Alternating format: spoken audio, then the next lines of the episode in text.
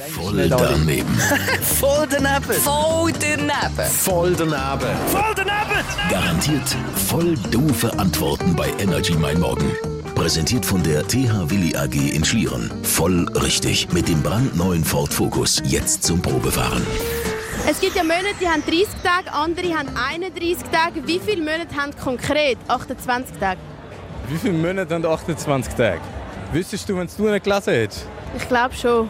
Also ich bin immer schlecht gewesen mit Schaltjahren und so, das kann ich sagen. Also gib mir mal lieber keine Antwort auf das. Es gibt ja Monate, die haben 30 Tage, andere 31. Wie viele haben 28 Tage?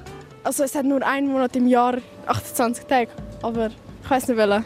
Es gibt ja Monate, die haben 31 Tage, andere haben 30 Tage. Wie viele Monate haben 28 Tage? 28 Tage ist ein Monat im. Äh, Erim! Welcher welche, welche Monat hat 28 Tage? Oder 29?